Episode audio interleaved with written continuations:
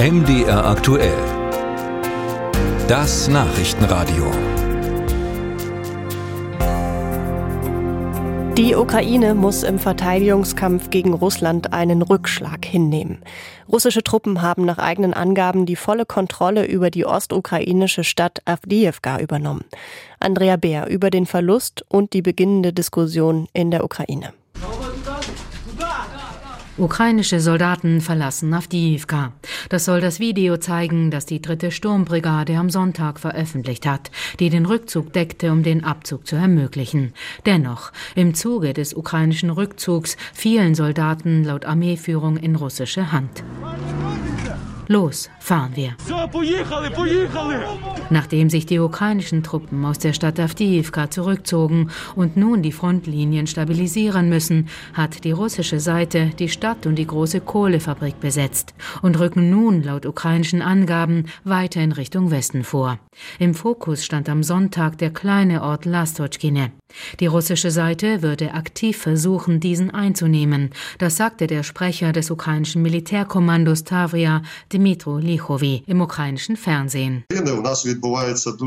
Es gab viele Kampfhandlungen und feindliche Angriffe aus Richtung Avdiivka und unser Gegner versucht aktiv, das Dorf Lastotschkine einzunehmen. Am Samstag wurden dort 14 Angriffe gezählt. Die russische Seite habe enorme Verluste erlitten, so Lichovi, nicht nur bei Avdiivka.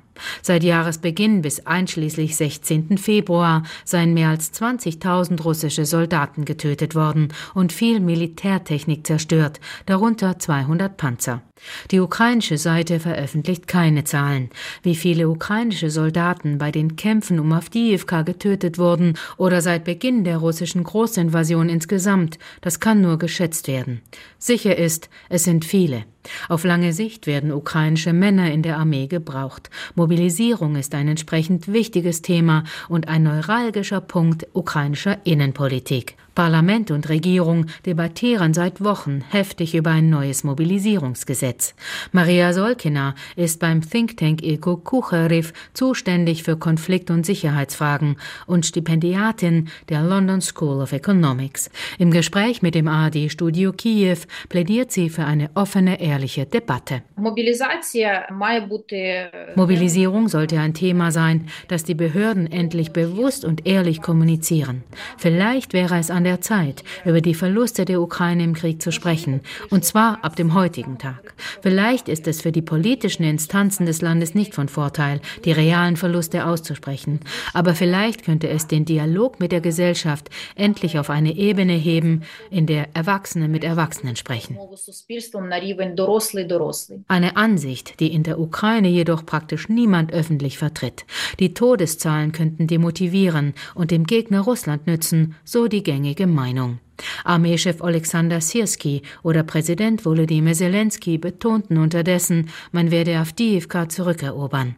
Doch die Niederlage hat eine große Niedergeschlagenheit vieler Menschen zur Folge.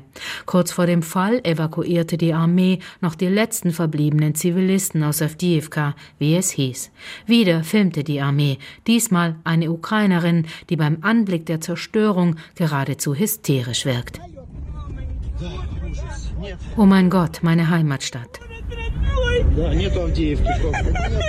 Der Soldat am Steuer kann sie kaum beruhigen. Ja, sagt er, Avdiivka existiert nicht mehr. Ich bin hier geboren und aufgewachsen. Was für ein Schrecken. Es ist der reinste Albtraum. Warum werden wir so gestraft?